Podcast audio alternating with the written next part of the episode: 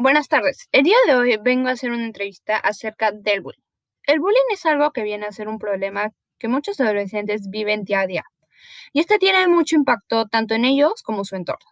En esta ocasión, Jimena Cuadrado, estudiante de psicología, actualmente en el ciclo 3 de la Universidad UPC, y hoy nos viene a dar su opinión acerca del bullying en los adolescentes.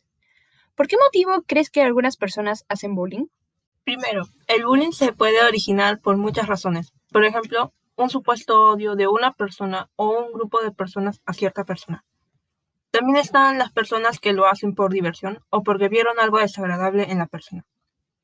La motivación de esas personas es simplemente porque les molesta, entre comillas, esa persona y deciden molestarla, ya que así se pueden sentir o sentirse superior, superiores. ¿Cómo crees que afecta a la personalidad sufrir de bullying? Una persona que sufre de bullying puede desarrollar una personalidad reservada y si es grave puede desarrollar una personalidad depresiva. También puede tender a ser negativa y ver todo negativo. Por ejemplo, preguntarse o decirse, ¿por qué solo esto me pasa a mí? Odio todo. Lo que da a una personalidad autodestructiva. Cuando una persona sufre bullying, ¿crees que es mejor o peor acudir al psicólogo?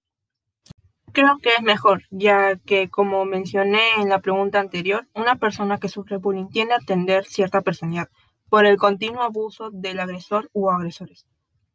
Un psicólogo podría ayudar a esa persona, ya que para eso está el psicólogo, para escucharte y guiarte.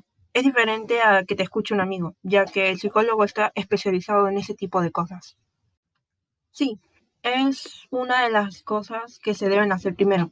Informar a un adulto, decirle a un familiar para que pueda ayudar en la situación, aunque muchas personas tienen a tener vergüenza. Pero poder decirle a una persona de confianza se podrá manejar mejor la situación. Y por último, ¿qué consejo le darías a una persona que lo padece?